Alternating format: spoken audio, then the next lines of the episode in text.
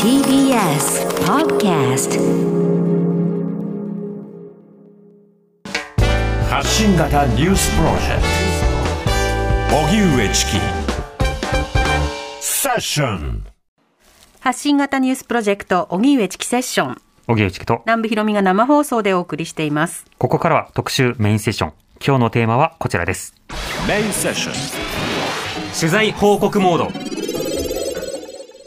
伝統的なお漬物が食べられなくなる？漬物クライシス朝日新聞記者の取材報告。いぶりがっこぬか漬け味噌漬け千枚漬け。日本の伝統的な保存食で食卓のお供である漬物の生産販売の現場が危機に瀕しています。背景にあるのは、おととし6月に施行された改正食品衛生法。浅漬けなどによる食中毒が発生し、死者も出た状況を受け、衛生管理を徹底させることが目的で、来年6月以降は、漬物の製造・販売に営業許可が必要になります。この営業許可を得るためには、食品衛生管理の国際基準、ハサップの遵守や、製造現場の大規模な施設改修が必要になることから、これまで自宅の台所などで漬物作りをしてきた個人事業者らは、多額の整備費が負担できずに、法改正をきっかけに廃業を選ぶケースが相次ぐのではと懸念されています。漬物は各家庭、地域で継承されてきた味ですが、法改正をきっかけにその伝統は失われてしまうのか。今日は各地の現場を取材した朝日新聞記者の取材報告です。はい。では本日のゲストをご紹介したいと思います。スタジオにお越しいただきました朝日新聞編集員の澤信也さんです。よろしくお願いいたしますお願い。します。お願いします。えー澤さんは1996年に朝日新聞に入社東京社会部や特別報道部などで調査報道を担当2019年4月から編集委員を務められ連載「漬物クライシス」を執筆されましたはい。澤さんは普段はどういった取材これまでされてきたんですか？あのもうほとんどをですね、はい調査報道っていう、まあ、うんうん聞き慣れてない人はたくさんいるかもしれないんですけどいや、でも最近、まあ、だいぶメジャーに、ね、なって。うん。あの一般的にニュースっていうのは、はいまあ、その行政とか政治家とか企業とかが発表したものをもとに、まあ、そのニュースになるわけですよね。うん。で僕らはそのそういうものに頼らず自分たちで掘り起こして証拠を全部積み上げていって、まあ、警察発表と同じぐらいのお証拠能力で記事を出していくと、はい。それによって例えば企業とか、まあ、あのその政治家とかの不正をですね、暴いていくっていう本来漬物ではなくて、ええ そっちの方が主力でやってきました。はい。それが今回、漬物ということをテーマに取り扱っているわけですけれども、聞いたところ、澤さんは以前、あの、レバーの、生レバーの問題で厚生労働省とかがね、指針を発表する、そのタイミングも取材をなさっていたんですか？そうですね。あの、ちょうどですね、あの、ご存知だと思いますけど、ユッケで食中毒の事件がありまして、ええ。その時に、その、厚生労働省にいた時に雑談で、まあ、ユッケも規制するんだったら、生レバーもやばいんじゃないの？規制した方がいいんじゃないの？っていう話があって、はい。生レバー禁止されたら、それは大変だよねと、これは記事にちゃんとした方がいいよねっていう、今回の漬物みたいにこっそりはい。生レバーがなくなっちゃうのは大変だなと思ったもので、ええまあ、それでちょっとあの記事に書こうと思ってですね、記事に書いて、やっぱり大反響で、うん。悪い方の大反響で、はい。えー生レバーはなくすのかという、まあ、飲食店とか食肉業界からいっぱい言われたんですけども、うん。まあ、規制してるのは厚生労働省なんで、私じゃないんで、ええ。私に説明してもしょうがないんですけど、そうこうなりそうだって書いたら、そうですねそうですね。朝日って言われたそうですよね、はい。僕が潰してるような感じだったんですけども、そうではないということですね。うん。はい。でもその時と結構、まあ、似たようなことも感じる、感じる方多いかもしれませんが、今回、漬物クライシスというテーマで取材、連載されています。まずこれ、着目をした理由というのは何だったんですか？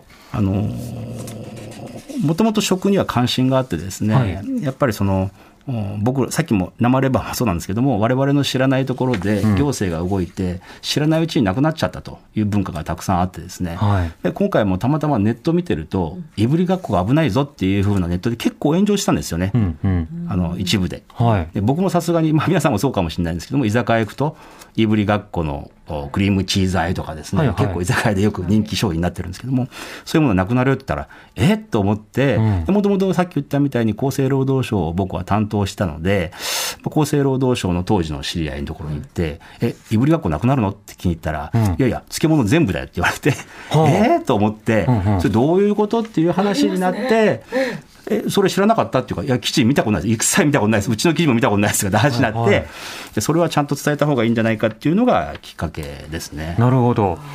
いびきがっこなくなるの？って聞いたら、いや、漬物全部だよって返されたっていうのも、すごくまあ衝撃的ですけど、これなんでなくなる危機にあるのかということは、ちょっとまた後ほど伺うとして、そもそも漬物についてまず前提で共有しておきたいんですけど、この漬物っていう食べ物はどういったもので、でいつぐらいから食べられているものだというものなんですか？あの僕もですねあの専門家と大学の教授とか取材した限りでの、まあ、知識なんですけども、はい拙い知識なんですけれども、まあ、あの当然その記録にある限りになるんですけども記録にある限りでは、まあ、奈良時代のですね、まあ、長屋の王の邸宅跡地からで木簡にですね木簡。そう奈良時代の木簡からですね家から出てきた木簡からですねあの贈り物として漬物が送られましたよっていうふうなあの記録があるんですね。それがあの記録としては一番あの最古と言われててですね。だから奈良時代から少なくともあったと。1000年以上前から。専門家によるとただですねもっと昔から海水が日本は近くにあったんで、はい。そこの塩水につけて保存したっていうのが漬物がもっと古くからあったんじゃないのかっていうふうに言われてるわけですね。はいはでその後ですね、まあ、漬物って基本的には家庭で作られてきたんですけれども、うん。まあ、一般的に僕らもスーパー行って漬物が売ってると思うんですけども、はい実際に漬物が商品として売られて販売されるようになったっていうのは江戸時代からなんですよね。江戸時代は結構漬物ブームがあってその時にレシピも結構あってですね、はいこういうふうに作るとこんな美味しい漬物ができるよとい。うふうなレシピもあって、ええ結構その時代からまあそのお漬物の販売が始まったというふうに言われてるんですね。うん。で、まあ、当然その農家あまあ後から話すんですけど農家の方でもですねまあ保存食として、はい。まあ、当然野菜を作ってるんで、あの野菜を作った余り物で、まあ保存食として当然農家なんであの地方にうんなかなか交通の便の悪いところに住んでるわけなんで雪山とかそういうところになってくると冬になるとなかなか食がなかなかなくなってしまうので、はいそういう保存食として、まあ、あの農家も漬物を作り始めたとうんうんいうのがこの漬物の由来ですね。なるほど。はいまあ、結構歴史が長く、なおかついろんな味を各地方で楽しみながら、まあ、保存食といったような格好で実用的でもあった。まあこういった食べ物がまずは漬物。この漬物ってどれぐらい消費されているんですか？あの一般的にですね、まあまあ、あの社団法人の食品需給研究センターとかですねい。ろんなところが統計取ってるんですけれども、まあ、2021年の漬物の生産量っていうのは、まあ、およそおよそ81.7万トンと。うん。で2013年の71.9万トンからした微増なんですけれども、はい。やっぱりちょっと、まあ、低迷というか、横ばいかなという感じはあるんですけれども、ええあので浅漬けだけを見るとですねただ2021年からまあ14.8万トンからあごめんなさい2013年が10.9万トンだったやつが2021年に14.8万トンと。まあ、36%増えてると、浅漬けの方がやっぱり人気がある、まあ、当然、居酒屋さんとか行ったら、はい浅漬け、とりあえず浅漬けっていう人が多いと思うんですけれども、浅漬け人気がやっぱり押してるという感じですね。あ漬物離れとかが決して起きてるわけでもないんですね。そうですね。最近、実は言うとコロナでですね、はい。ぬか床が結構売れてるって話があって。流行った。そう自宅でですねうん。漬物をつけたりしてですね、そういう人たちが増えてるっていう部分があるんで、はい。漬物自身は結構あの維持してるというふうにあの各所で言われてるんです。はあ、なるほど金。カツとかね。うんうん。確かに言いますよね。じゃあ、そういう漬物が危機にあるっていう話なんですけど、これは人々が別に食べなくなったというわけではなくて、むしろ物によっては増えてる。生産量や消費量も増えてる。じゃあこの漬物がなんで食べられなくなるかもって言われてるんですか、あの実はですねそのきっかけがですねあのまあ知ってる人知らない人が多いんですけど2012年にですね、はい。北海道の札幌のですねあの漬物メーカーがですね製造した浅漬けですね。まさに浅漬けさっき言った人気が出てる浅漬けですね、ん。まあそのいろいろコンビニとかスーパーとか大々的に出した、まあ、すあの製造会社なんですけどもその漬物からですねあの O157 っていう食中毒菌が出てですね、はい。そのおかげでですね食中毒が実際発生して169人が、まあ、食中毒の発症してですねうん。かつ8人亡くなると。その中には小学生の女の子までいてですね、はい。結構大問題になって、うん。まあ、この漬物っていう規制をどうするんだという話になったのが、まあ、今回の、まあ、きっかけという感じになりますね。はい。うん。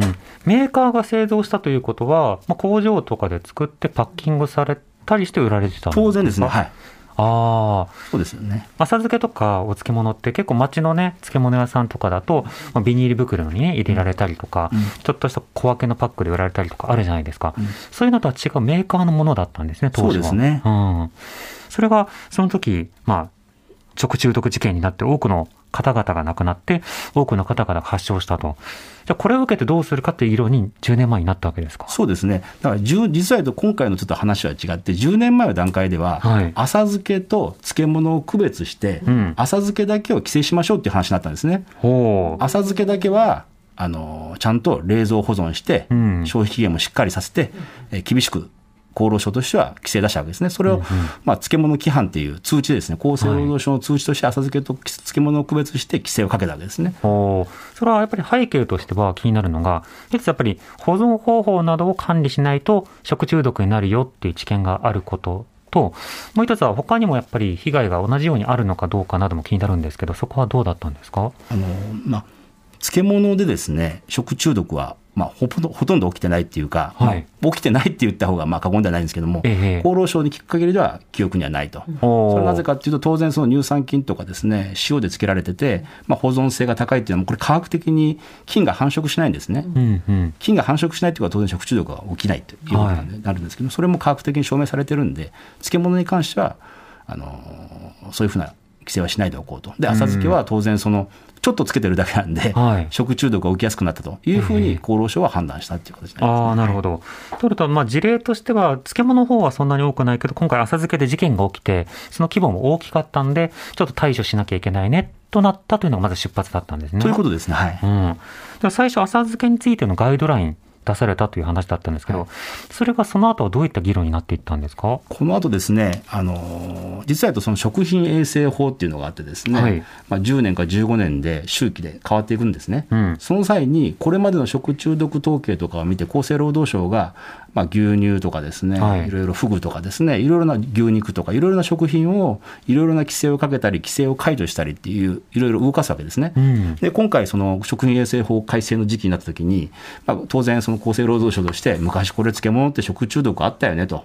これちょっと規制した方がいいんじゃないのっていう議論になって、はいもう一遍そのガイドラインからもう一遍繰り上げて、うんうん。法律で規制しようっていう話が出てきたわけですね。おーなるほど。はい、ガイドラインだけでは不十分としたわけですか？そうですね、あのーこれまでとれとれそう例えばですね法改正する際は、はい。まあ、その例えばユッケ事件とか起きたときには、これはもう全国的な話になったので、緊急的に法律改正するんですけれども、あの漬物に関してはその、まとめて、厚労省って今まで食中毒を受けたものに対してまとめて最後法改正するっていう形があるので,、はいで今回おそらくその形で漬物はその浅漬け事件がまあこんなにたくさん死んだよねと食中毒あったよねということで引っかかったんだと思います。なるほど。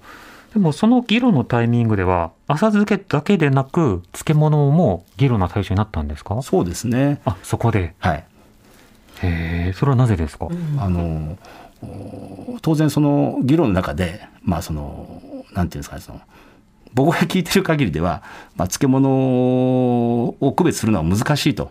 当然その検討会の中では、はい。たくさんの意見があったんですね。たくさんの意見。実際そのえ浅漬けって浅漬けだけやればいいんじゃないのと。浅漬けって周りのだよねと。もう漬物じゃないよねと。これ野菜だよねと。これ区別した方がいいんじゃないのっていう話になったんですけども、まあ、厚生労働省としては、まあ、当然その漬物、まあ、最近ね、まあ、減塩さっきも言ったんですけど塩漬けされてない減塩の食品も出てくるし、そういうものもあるんで、まあ、区別がしづらいんで、あのー漬物と浅漬け全般的に規制しましょうっていうことになったわけですね。あ、浅漬けまあそこのと、ところ僕実は理由もですね、はい。取材を相当過去に遡って取材したんですけども、ええ。僕も理由も全然わからなくて検討会の委員もなんで最後そうなったのかわからないっていうのは正直言って、はあ。ええあじゃあグラデーションがまああるわけですよね、あのええ浅漬けと呼んでるものと、なまあ、漬物はね。ただ、定義しようと思うと線引きが難しそうだし、最近だと減塩の漬物、だから結局はもしかしたら感染症とかのリスクが高まるかもねっていうものもあるから、じゃあもうせーのでやっちゃおうっていうことになったんですか？全部やっちゃおうと。へえ。こったなるほど。まあ、じゃあ、セットで議論になりましたと。はいで、なった時に、これ、法規制の対象となると、どういうふうな取り扱いが必要となってくるんですか？あの法規制の中身としてはですね、はい。あの漬物さっきも言ったかもしれないんですけども、科学的にですね保存食なんで、はい。まあ、これまでは届け出制だったわけですね。ええ届け出制って何のためにあるかっていうと、行政が把握するためなんですね。はい。だから漬物を作りたくて販売したい人は僕でも漬物販売したいですっていう届け出すれば誰でも販売できたわけですね。ああ、ああ。これまではそういう仕組みになってたわけです。町の商店とかでもね、そうですね出してる方いらっしゃいますもん。もう漬物作りたいって言ったらもう誰でもいいよっていうふうなのが厚労省のこれまでのスタンスだったんですね。はい。ところが今回の規制で行政お前ら食中毒を起こすので許可した人しか販売しちゃいけないよっていう仕組みに変わったわけですね。届け出制ではなくて許可制。そうですね。なるほど。自分たちは許可しないともう販売しできないよというふうな仕掛けに変えていったわけですね手。続きとしてはペーパーを出すのは同じだけど、行政側が基準を満たしてるよね、満たしてないよねっていうふうに線引きして、あなたには許可、あなたは不許可っていうふうになるようになったわけですか。ということですね。ああ。じゃあその制度として許可が出る基準っていうのはどうなったんですか？あの漬物のですね、はい例えばそのこれまではいご自宅でですね農家のつ、ええ。ご自宅とか、はいはい。例えばその農家の納屋とか、自分がその農作業をしている作業の台所とかでその漬物を作ってたんですけれども、うん。そういうのは一切ダメになって漬物専門の建物を作りなさいと。漬物専門の建物。例えば一緒になっちゃいけないよと。例えば、はいはいはい。自宅のトイレと例えば漬物を作るトイレを一緒にしちゃいけないよと。全く別のトイレを作りなさいとか。かなり杓子定規になってまして水道もですね水道も水道もそうですね金をとりあえず外から持ち込むなと。農機具1個でも置いてちゃダメですよと全部漬物のものとして建物を作りなさいっていうのが仕掛けになってる仕組みになってるわけですね。ほう。なるほど。だから、設備改修とか設備投資がまず必要になるわけですよね。ですねはい設備は完全に独立したもので、漬物専用の設備として、えー機能するようなものじゃないと許可を下りないと。ということですね。あの、製造と販売の許可が。そうですだからメーカーとかは当然漬物専門に販売してるわけでいいんですけど、はい農家はあの当然野菜作りがうん。主なんで、ええそういう漬物専門の工場なんか持ってるわけないわけで、そうですね。いうのを作らないとあなたたち販売できませんよっていうのが今回のきっかけになったあ町の惣菜屋さんとかでも、ちょっと軽くなんか手作りのとかってあるじゃないですか。うん。あれもやっぱり専門とかじゃなくて、台所とかいろんなところで作られてますよね。うん。あれも節用設備じゃないからということで、ダメになるんですか？あれはですね微妙なところがあってその日のうちにあの出す出すんだったらいいよとかっていう例えばあのやや八百屋さんとかですね、はいはいはい出す時のお基準は少し緩めにしてるわけですよね。ほう。でも、その日のうちにみたいな格好で、八百屋さんとか当然その日のうちだけですね個人商店にも影響はして、当然ですね当然ですねほうほう。それは前まではなかった規制なかったですね。あ、そうなんですか。えじゃあ、大きく販売できる業者に影響もあるし、街中のお惣菜屋さんとかにも影響が出てくるような改正ではあるんですえ。そうですそういうことですねし。かも浅漬けだけではなく、そうですねそうですね漬物全般。そうですね。はあ、なるほど。ちなみにそれは、あの、事前に行政の方に届け出を出したときに、許可を下りるための監査とか入るんですか？そうですね。現地に見に来たりですねちゃんとなってるかとか、この水道ちゃんとこの蛇口なってるかとかですね。例えば、はい。はい。あの手を触れないで水が出てきたりするような仕組み、まあ、この手手のひらで触らないでいいようにとかはいはい。ろいろなこう細かいこのうん施設整備の施設基準っていうのがあってですね、うんうん。省令だってそういうものがあるんですね。はいはい。なるほど。これ影響の範囲をじゃあちょっと考えていきたいんですけど、今の漬物流通、結構まあ横ばい、あるいはちょっと伸びているところもあるということですが、そこは誰が作った漬物が特に消費されたりしてるんですか？消費されてるものっていうのは？な例えばあの工場から生産されているものもあれば、街中でね、ちょっとしたものを買うっていうものもあったりするので、影響を受ける範囲がどこからどこまでなのか。あこの影響を受ける範囲はですね、はい。当然そのスーパーで売ってる工場で作ってるものっていうものを、スーパーでスーパーで売ってるのはそれ限らないんですけど、はい。最近はスーパーでもよく顔の見える農家の顔の見えるなんとかってよくありますよね、うんはい。なんでその農家から直接仕入れてるものっていうのがやっぱり今後難しくなるっていうことが一つと、はい。当然一番大きな打撃を受けるのが皆さん多分、うんよく言ってらっしゃると思うんですけど道の駅とかですね、はいはい。あそこはまさに農家が直接持ち込んでるものなんで、うんあのそういうその素朴な漬物とかそうですね、はいそういうものが主には厳しくなるということ、はあ、当然あの大手メーカーも影響を受けるけど、メーカーの場合だと設備投資とか、もともと工場とかだったもともと持りすると。あの一般のトイレなどと分けられてたりするから、割と大手メーカーの方はクリアしやすい。そうですね、大手メーカーの方は全然、そのウェルカムってあれなんですけど、はいはいその競争相手がいなくなる部分はいいのかもわからないですね。おおなるほど。資本の論理。そうですね。でも一方で、じゃあ、あの個人商店とか個人事業主、農家さんとかは、これを受けて、どういどうされるんですか？あの設備投資できないですよね。そうですね、設備投資できないんで、やっぱりやめたいっていう人が、あのーたくさんあると思います。その、はいさっき言った、もう本当続けたいっていう気持ちはすごくあるんですけど、うんうん続けたいっていう思いが断念せざるを得ないっていう人が、まあ、たくさんいるんですね。できないと。あねちなみに聞き忘れました。これ、じゃあ、いつから法律スタートするんですか、これは。あのー基本的には、まあ、さっきおっしゃったみたいに、一昨年の、はい。えーせ一昨年施行されたんですけども、うんその後猶予期間っていうのがあって、はいはい突然ダメですよっていうなかなか厳しいので、うん3年間猶予を与えましょうっていうことなんで、来年からもうあのお完全実施になるんで、そこからはこう勝手に工場とか施設がないのに販売しちゃいけないよっていう形になってしまうってことですね。つまりいきなりね、設備投資できるわけじゃないから、3年間は OK だけど、その3年間に準備してね、あるいは諦めてねそういうことですねっ。てことですか。来年からってことになりますね。来年6月。はい。おー、なるほど。知らぬ間に、そうなんですよね。そんな感じになるほど。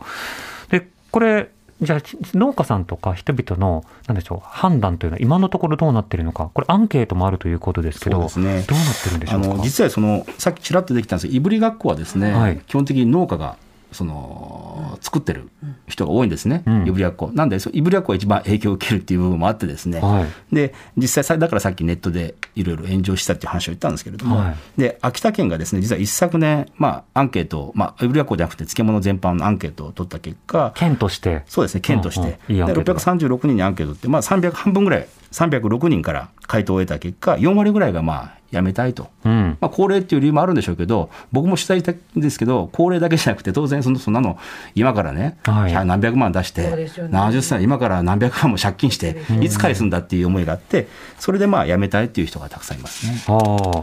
続けたいっていう方はいらっしゃりもするんですか？それはそれで。いるんですけど、私が取材先で続けたい人も、やっぱりその、なんていうんですかね、その、もう借金して、うん。息子とかですね、孫とかに借金してやると。で、こはいの返す時期もわからないけど、自分の味をちゃんと伝えたいっていう思いが、皆さんあるみたいですね。へえ、なるほど。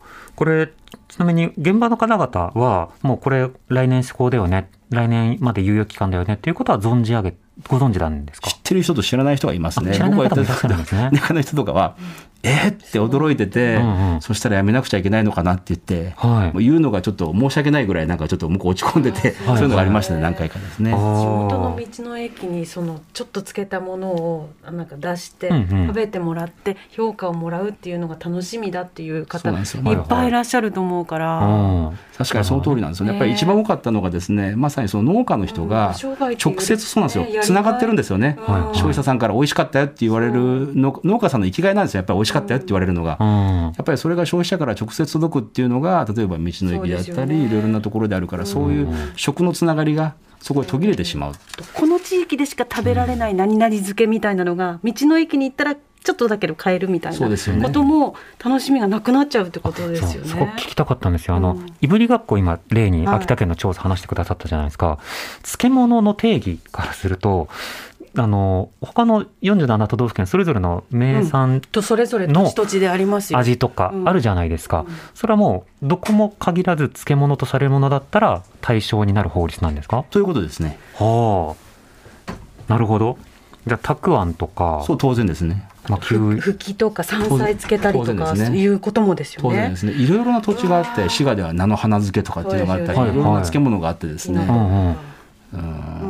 え、ピクルスとか、牡蠣の漬けとか、そういったもそのとか。の土地どういうこと土地の野ですね。あのつける。その浅漬けももう全部そうですね。だからピクルスもダメじゃない？魚をつけるやつはどうなんですか？魚を実はですねもうもうまさにおっしゃる通りで、はい。魚をつけるやつがまさに今回も漬物と同じように規制されちゃったんですよね。あ、そっちも？そっちもつけられたんですよ。えそれなんでかってい。うと同じように仙台でイカの塩辛で食中毒来ちゃって、はいはい。あの最近ですね実はご存知かどうかわかんないですけどこんなこと言ったらメーカーに怒られるかもしれないですけど、イカの塩辛のほとんど多くはですねやっぱり調味料につけてるんですね。だから塩でつけてないんで、はいはい。食中毒が起きてしまったんですね実際それで。ああ、なるほど。保存食う要素がちょっと落ちてしまっそうなんですよ。塩じゃなくて調味料でつけてるっていう形になるとなかなか保存性がなくてまさにそのさっき言ったあの魚介類のはいはい加。工魚介類っていうのが今回同じように営業許可制になってしまった漬物と同じようなるほど。結構広いんだな。あの、今回漬物クライシスと言っているわけじゃないですか。で、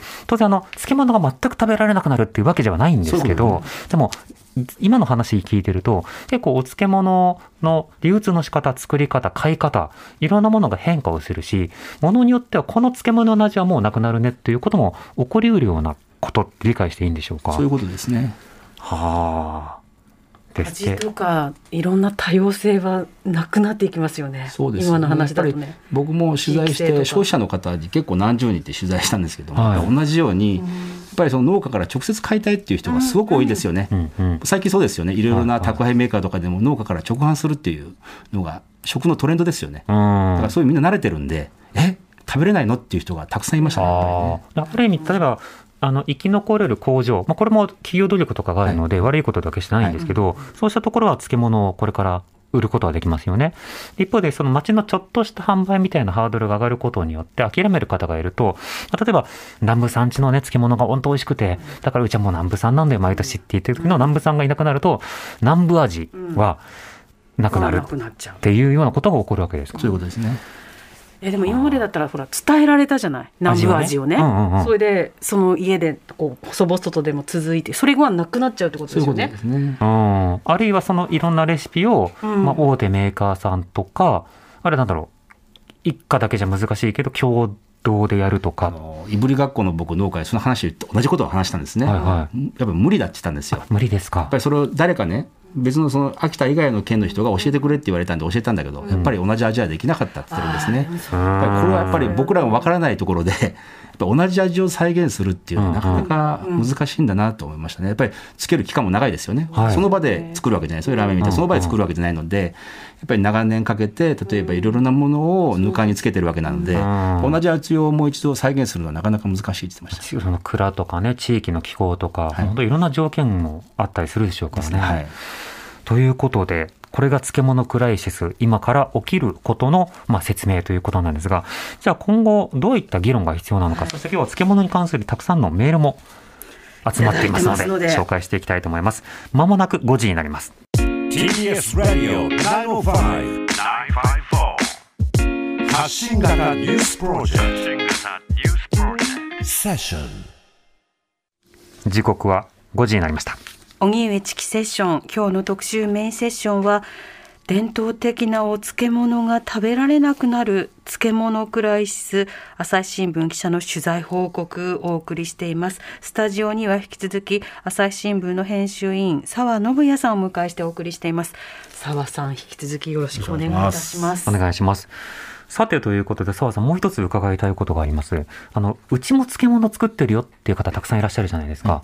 自分で作る分には問題ないんですか？そういうことですね。それはいいんですか？そうですね。うん。作って自分で食べる分にははいはい。いいと思う。ただ、その販売するのは、たくさんの人に販売するわけですよね。ええそれは公衆衛生上っていう言い方をするんですけども、はいたくさんの人に何かあった場合に迷惑かかるんで、あの行政がそこに入り込むよと、あこうあなりますね。販売っていうことですか？なければ大丈夫っていうことはいですお客さんに出すのとかはセーフ。近所の人に配ってそうですね。そこも微妙な線になってくるといやもうそこはほらかるでは欠かせないそうですね。うん。うんそうですよね。このあたりリスナーの方からはいメールいろいろいただいております。はい、えー、ラジオネーム梅ジャムさんメールありがとうございます私はずっと漬物が苦手だったのですがここ数年美味しい漬物を食べる機会があり徐々に食べられるようになりました。わあ中でもいぶりがっこが好きでパートナーが秋田に出張に行く時などお土産に買ってきてもらいます。パートナーはこの問題を知っていたようで、まあ、昨年、もうこういうのは食べられなくなるかもね、と、小規模な製造元の基本的な原材料ののみのものを選んで買ってきてくれました。やっと漬物の美味しさがわかるようになってきたのに、昔ながらのものが食べられなくなるのは残念すぎます。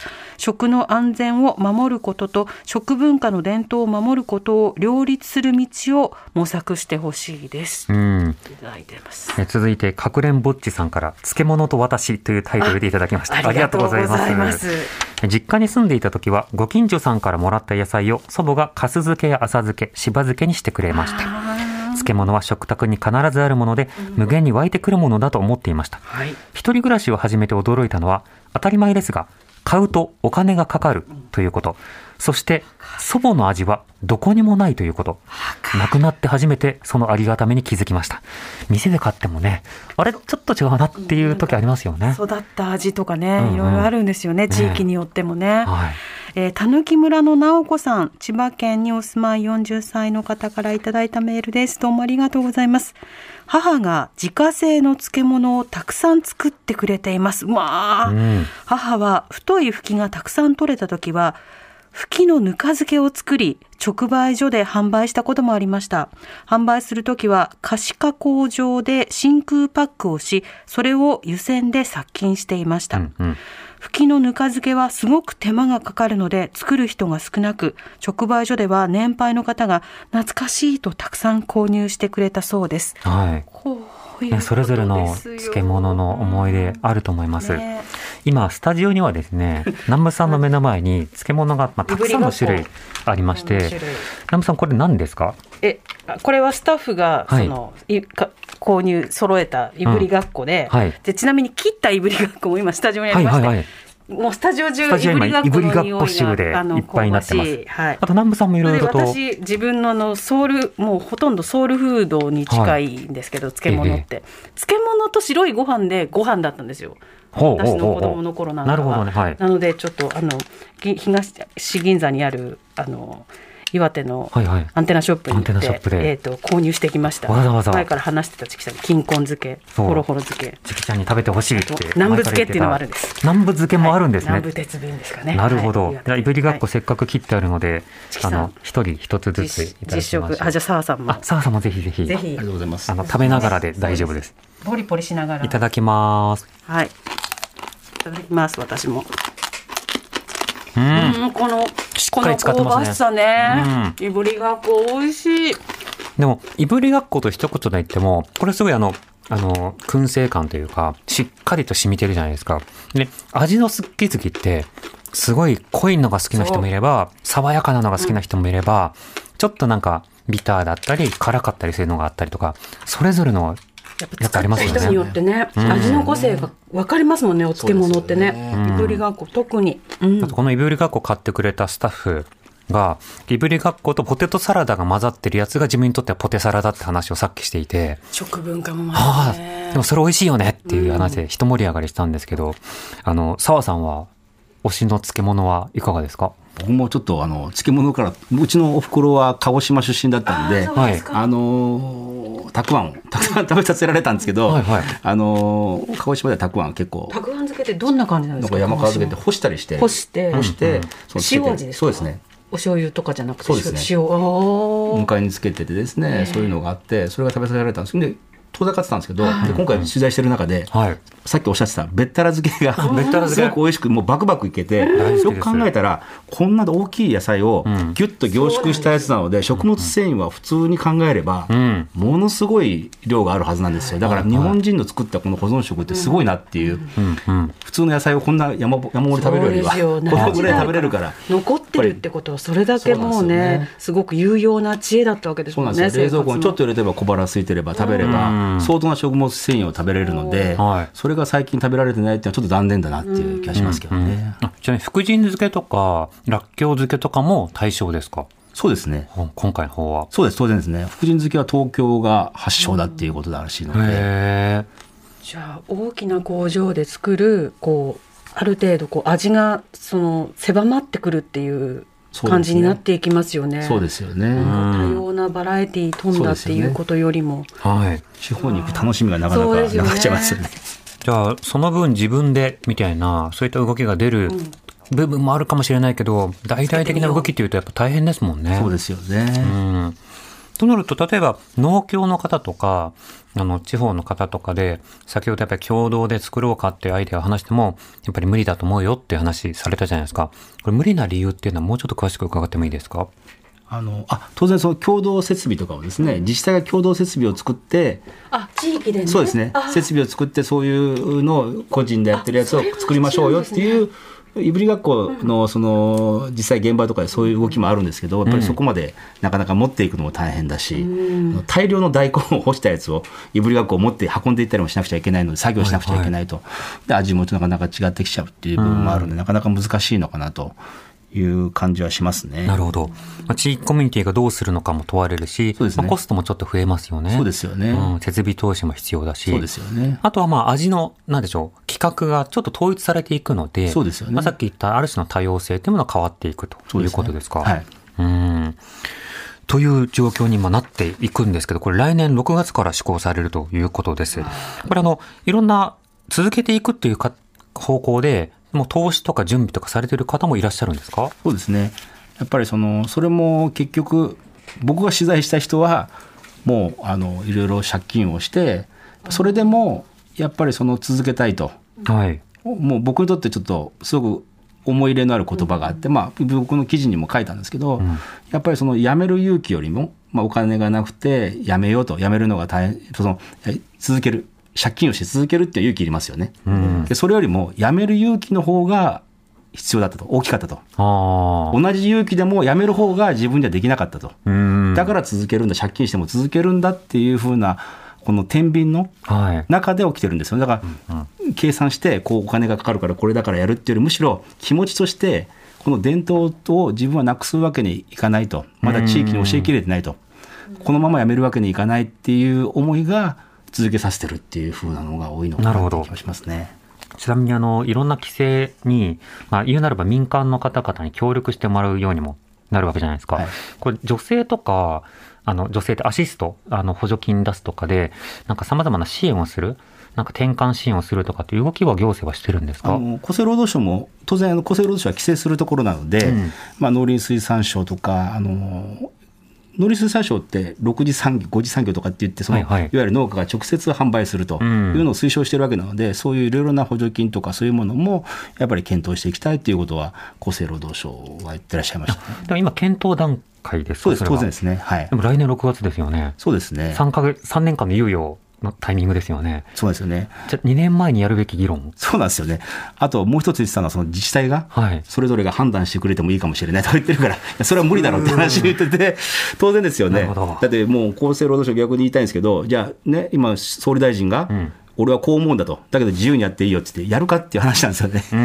これなかなかお上から言われたことに対して自治体がですね、いや、国はこう言ってるけど、俺はこうするんだっていう自治体が、もちろん骨のある自治体はあると思いますけど、やっぱりなかなか難しいかなっていう気がしますね。うんいや澤さんのね書かれた記事を読んで僕もラジオで紹介してでこの問題ねあの気づいたんですけど、気づかなかったのも申し訳ないなと思うんですけど、ねでも3年前間の余裕猶予期間を設けてその間にシフトで補助金を検討しますってそのタイミングでスタートするんだったら一貫性あると思うんですけどちょっとバラバラになってしまってますね縦割りというかなんか、僕が聞いてる限りでもこんなに反響がっていう思いが多分あったかもしれないですね、やっぱり。えこんな風になるとは思わなかったっていうのはあるかもしれないですね。なるほど。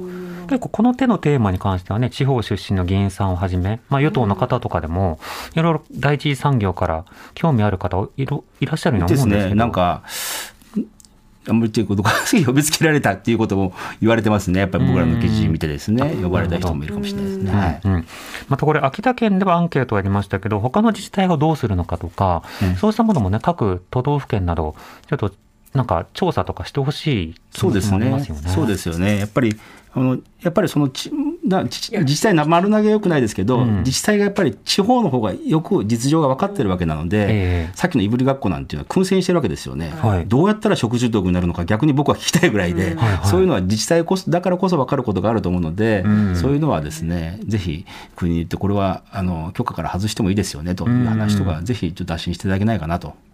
そうですね。あと影響の話だけではなくて、まあ、定義の話、漬物の定義をもうちょっとどうするのかという話や、あるいはまあ、やるなら猶予期間、ま、とりあえず来年ってことになってるけど、これ、ここ今国会で法改正すれば猶予期間変えられたりとか、法改正？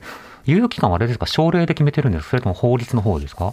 法律ではなく、すみません、ごめんなさい、知識、うる覚えで、確かし法律ではなかったと思います。じゃあ通達の方だったら、猶予期間は変えられるんですね。そうですねあ、なるほど。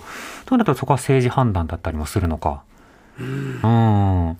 そうなるとそこをどうするのかっていう議論も、実は今現在のもので決まっちゃうからクライシスだよって話じゃなくて、今されてるのは漬物こうなっていきそうですけどその方向にしときますっていうどうでしどうでしょう？投げかけが今有権者に行われているということですね。うんただ、まあ、彼らとしても、まあ、ご存知だと思いますけど、そういうふうな第三者的な形で検討会も開いて、はいうんまあ、その意見とかももう聞きましたよと、ええだからもうこれで決定ですよっていう思いで施行してるんだと思うんですよね手。続き的にはわかります。手続き的にはやったんです、やったと言い張るんですよね。わかります。わかります ただあの関係者に聞いてもあれなんでそうなったんだっけみたいな温度感だったんですよね。そそうですよね。浅漬けと漬物のそこら辺がまだえーっていうことであればうん。昔の人に聞くと、浅漬けターゲットだったんだけどなっていう話をみんな言ってる人もいるので、みんなそれ分かってるんですよね。彼らはもちろん科学、食品を科学する人たちなんで、分かってると思うんですよね。ええ澤さん今後どういった議論を期待しますか？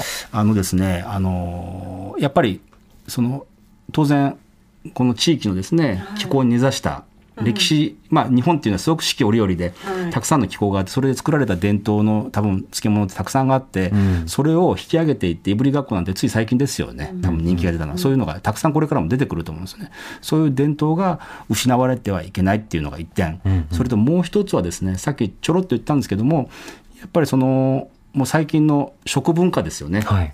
やっぱり皆さんその農家から直接買うっていうのがもう当たり前の社会になってますよね、うんうん。例えば漁師さんから直接買ったりですね、そう飲める。農家さんだからこそ美味しい食べ方をしてるからこういう漬物食べたいって農家さんから直接買うと、うんスーパー自身も例えばバイヤーが出ていって、はい。それでその顔の見える食品が出てきます、つまり今の食文化っていうのは食べたい人がいて作る人がいる。これで初めて食文化できるわけですね。今それがマッチしてる状況があると。うん。それを逆戻りさせようというのが今回の法律なんじゃないかっていう思いがあるんですよね。はいはいええ。そういうその今の食文化もなくしていいのかっていう思いは僕にはあるのでその部分をもっぺん再考できないのかなと。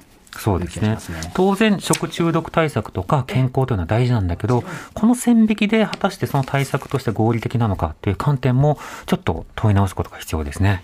いや本当にちょっと思い知らされました今日は朝日新聞の編集委員澤信也さんとお送りしました。澤さんまたよろしくお願いいたします。ありがとうございました。ありがとうございました。TBS